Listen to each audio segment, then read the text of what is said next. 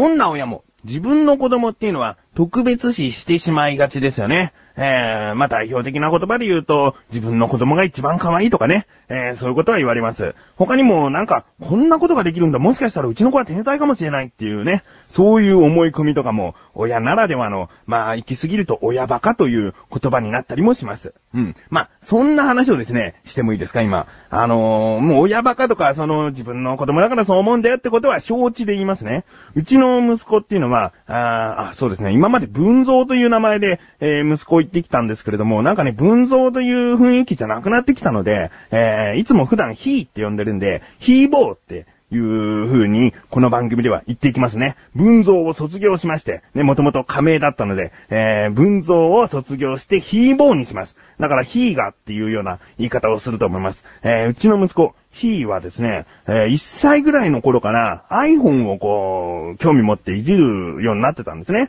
うん。で、今がもう3歳と2ヶ月ですから、もうそれだけいじってるとね、何ができるかっていうと、もうカメラで写真撮ってっていうとカメラを起動して、ちゃんと被写体を真ん中にして撮ることができるようになりましたね。えー、あとはもう YouTube とかで、えー、なんとかの動画見せて、例えばスーパーマリオの動画見せてって言うとスーパーマリオの動画をすぐに出す。えー、で、大体の動画っていうのは確かにこう検索履歴とか、あの、お気に入りとか、えー、そういうものですぐに探しやすくなっているといえばなっているんですけれども、でもね、そういうつながりを、えー、自分が iPhone を貸してもらった時見た時ないものを言っても、出してくれたりしますね。えー、まあ、大体ヒーが知っているようなことじゃないと、もちろん探し出しはしないんですけれども、どうやってこれ探してきたのっていうようなね、動画とかをちゃんと出すんですよね。ねるねるねるねを作ってる動画出して、ねるねるねるね出してって言うと、ちゃんとこう作っている動画を出すんですね。ああ、すごいなっていうね。まあ、それは親バカでも何でもいいですよ。あの、うちの子すごいなっていう部分です。えー、他にも、だから iPhone ではね、そういったゲームアプリとかも入ってるんで、そういうゲームとかも、えー、全然操れたりするんですけれども、最近ね、あのー、よりすごいなと思ったのが、マリオカートってありますでしょ？もう任天堂さんの代表的なゲームですよ。スーパーマリオの、えー、マリオというキャラクター含みいろいろなキャラクターがカートレースをするゲーム。で、そのマリオカートを少し前からやってはいたんですけれども、何せこう、カートゲームっていうのはちゃんと十字キーと、あとアクセルとして、その A ボタンを押しっぱなしにしなければいけない。少しでも離すともうだんだんスピードが緩まってやがて止まってしまう。だからちゃんとアクセルボタンを押しっぱなしにして、十字キーでコース通りに操作しなければいけないという。それをね、できちゃってるんですよね。で、でね、1位を取るんですよ、もう。あー確かに 50cc というね、一番初心者レベルで1位なんですけれども、でもね、初心者レベルとはいえコンピューター他7機、えー、7台のレースと自分で勝負するので、その他の7台はちゃんとこうゴールに向かって走っているわけですよ。ね、もうめちゃくちゃに走り出す車がいるとかそういうことじゃなくて、みんなゴールに向かっている中、息子もちゃんとゴールに向かって1位を取ってしまう。これがね、3歳10ヶ月とかだったら、ああ、まあ、もうね、4歳にもなるしできるかなとは思うんだけど、まだ3歳になってちょっとの子供がね、マリオカートで1位を取るかと。うん、もう初心者カップみたいのでは、あの、優勝はしてないけど、そのシルバートロフィーとかはもう取ってますね。えー、もう、どうなってしまうのかなと、ゲームが得意になっていくのか、そういう機械操作が上手くなっていくのか、まあ、あのね、目が悪くなってしまったりとか、ゲームは、その、なんか、脳に良くないとか言われているので、まあ、ほどほどにやらせなきゃいけないなとは思っておりますけれども、まあ、こういう特技があるんだなと。ちなみに運動音痴ですね。えー、運動音痴な分そういうところに長けているという息子の話。そんな息子が幼稚園の入学式に行ってきたという話はタイトルコール後にお話ししたいなと思います。ということで、息子の視力が悪くならずに、そして、あの、外でもちゃんと遊べるような子になれば、まあゲームも適度にやらせてもいいなと思っている自分がお送りします。菊師匠のなだらか向上心。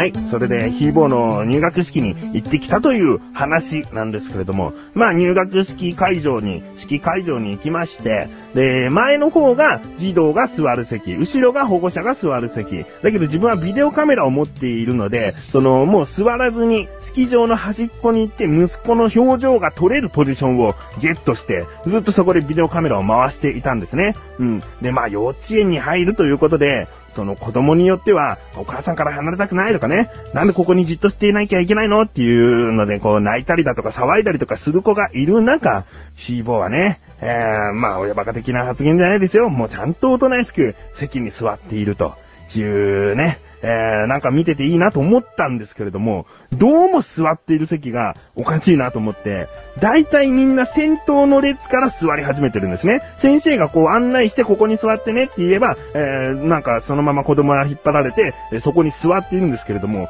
息子は、この後ろから2番目ぐらいの席にポツンと1人座ってるんですね。で、先生が前の方座んなって言ってんだけど、動かない。もうその後ろから2番目ぐらいの真ん中で、で、周り誰もいない状態、なんかこう、一人寂しい感じにポツンと、こう座ってですね、かといって親を探すわけでもなくじっとですね、何が始まるのかなっていうのをこう見ている。うん。で、いざ式が始まると、まあ、いろいろとお話とかがあって退屈な時間が過ぎたりもするんだけども、なんか飽きもせず手いたずだとかして、なんか落ち着きがなくなるということでもなく、ただひたすら座ってるんですね。うん。で、途中で、なんか体操の先生が、えー、まあ、入学式だけども、みんな一緒にじゃあ体を動かしましょうなんつって、こう、みんなじゃあ立ってって言うんですね。で、まあね、ずーっと座ってた子供たちですから、立ってって言われれば、あ、立っていいんだっつってね、一斉にこう立ち上がるわけですよ。で、本当に唯一と言っていいぐらい、自分の息子だけ座ったまんま。で、先生が立って、立ってみんなで一緒に体操するよって言ってんだけど、なんかこう嫌だ嫌だって感じで、まあ泣いてるわけでも怒っているわけでもなく、ここから立ちたくないっていうなんか意思を表して、で、先生ももうちょっと諦めて他の子を見たりして、で、それをずっと自分はね、ビデオカメラ回しているわけですよ。もうみんなこうちゃんとね、体操をしてるんですけども、息子はずっと座っている。うん。で、歌を歌うっていうのも途中であって、で、これがですね、自分はやったと思ったのが、チューリップの歌をじゃあ歌いますって言うんですね。で、あ、チューリップの歌はいつもお風呂で一回は一緒に歌っている歌で、覚えさせといてよかったなと。ああ、もう歌詞も全部息子は暗記してるから、ああ、ちょうどよかった。もう高校でチューリップの歌、えー、ちゃんと歌えるってことを見せつけてやれよと思って、こうビデオカメラを回していたら、この歌が始まって、息子の口が動いてるんですね。あ、ちゃんと歌ってるじゃんつって、ズームしていったんです。ビデオカメラをズームしていったら、ただ顎をガクガクガクガクやってるだけで、歌ってなかったという。もう何にもこう、なんつうんだろうな、周りとの協調性がないという部分をね、えー発見しまして、で、先生が、こう、帰り際に、息子に、なんかじっとしていて、えーちゃんとお話を聞いて、良い子でしたよ、なんて言われてですね、うん、まあ、いい風に捉えればそうだけども、なんかこう、逆にちょっと不気味な部分があって、かたくなに、立つこともせず、歌うこともせず、だけど、こう、みんなに迷惑かけることなくじっとしているっていう。あーまあね、この先友達ができるのかなとか、そういった不安がちょっとありますね。いつかは海外で働きたいないいよね。憧れの海外生活。でも、不安もいっぱいあるんだよな。実は私、国際結婚考えててさ、えそうなんだ。喧嘩したりも多いでしょうちの彼、ちょっと理解できないところもあるんだよね。そんな悩めるあなたにこのラジオ。世界直送インタビュー。なるほど海外プラス旅。。世界直送で検索。さあ、コーナーに参ります。自力80%。このコーナーは日常にある様々な疑問や質問に対して自分で調べ自分で解決していくコーナーでもあり、リスナーの方からのご相談やお悩み解決していくというコーナーです。今回もメールが届いております。ありがとうございます。なだらかネーム、かまとんさん。かまとんさん。本文。どうも、かまとんよ。きくちゃんお元気？あ、なんか、おかま区長、だからかまとんっていう名前なんじゃないですか？っていうね。えー、これを菊池にあえて言わせたい文章を書いているのか、はたまた本当におかまさんなのか、ね、おかまさんであってほしいなと思っておりますけれども続き、この前ね、恋人に石鹸の香りがするわね、香水変えたのって、釜かけたら黒だったの。悔しかったわ、キーねえ、えー、釜をかけたら黒だった。つまり、あの、本当になんか浮気をしていたとか、そういうことですね。石鹸の香りがする。あ、石鹸の香りがするってことは、ちょっと大人の、こう、お店に行ったってことかな。えー、そういう風に言ったのって、こう、釜をかけたら、言っていたということで悔しかったと。ね、悔しかったんですね。釜をかけるどころか釜でぶっ刺したかったわって書いてありますね。恐ろしいですね。えー、続きが、はぁはぁ、ふうふうごめんなさい、取り乱したわ。もうメールにそういう風に書いてしまうぐらい取り乱したということなのかな。えー、ちゃんとね、これは疑問メールとして届いておりますので、ここでもし終わりだった場合、このメールは、ここでは絶対読んでいませんから、あのね、ちゃんと最後疑問文があります。あ、そうそう、質問は、釜をかけるの釜って何なのかってことよ。よろしくね。ということですね。えー、このカマトンさんはおそらく釜をかけるの釜が何なのか、そしてせっかく釜ならお釜口調で行こうというようなことだったのかな。えー、菊池の釜口調は聞きたくないでしょうに。あー、まあ、えー、では今回のね、疑問に行きたいと思います。釜をかけるの釜って何のことなの？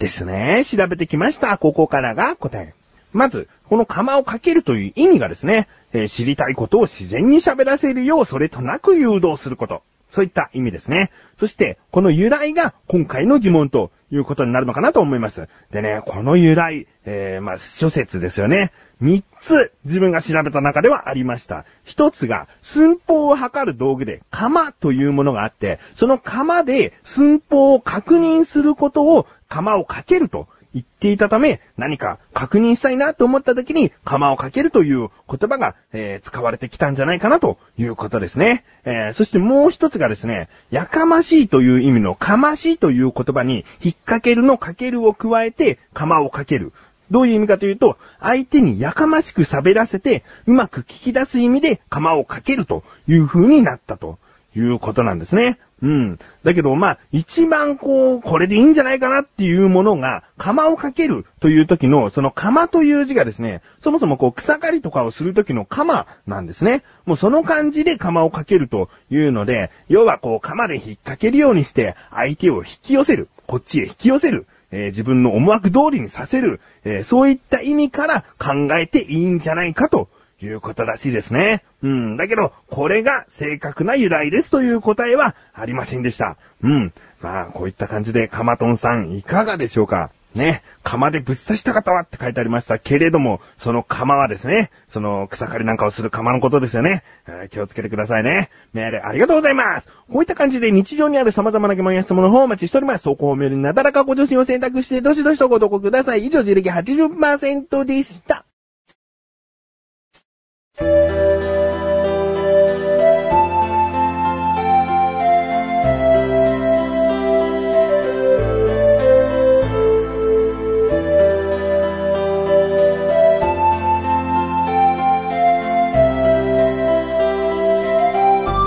ンディングでーす。今回、息子ヒーボーのお話をしましたけれども、どうもこう、人に興味がない、なんかゲームばっかりやってるような、こう、機械操作ばっかりしてるような息子という印象になってしまったかもしれませんが、幼稚園に行って3日後にですね、先生から、えー呼び出しというか、えーなんかこう、ヒーボーのことに対して話があるのでって、こう、声をかけられたんですね。何かというと、お友達が喧嘩してたらしいんですね。ヒーボーではなく友達2人が喧嘩をしていたところ、ヒーボーが喧嘩しないでってこう、仲裁に入ったらしいですね。えー、なんかこう、人に興味がなさそうだけども、そういった争い事をこう、自らこう、ね、やめろっていう風に言うっていうのがね、なんかこう、うーん、いいなと。あーまあね、親としては鼻が高いというか、あーそういう風に育ったかと思いまして、で、普段がこう、後ろの席とかでずーっとこう、じっとしてるようなやつが、こう、いざという時に、喧嘩やめなっていう風に行くのはなんかパンチョみたいな感じでね、実際どんな風に過ごしているのかっていうのが、まあ気になりますね。幼稚園っていうのは親がこう、見てたらなんだあの親になっちゃいますから、まあなるべくこうね、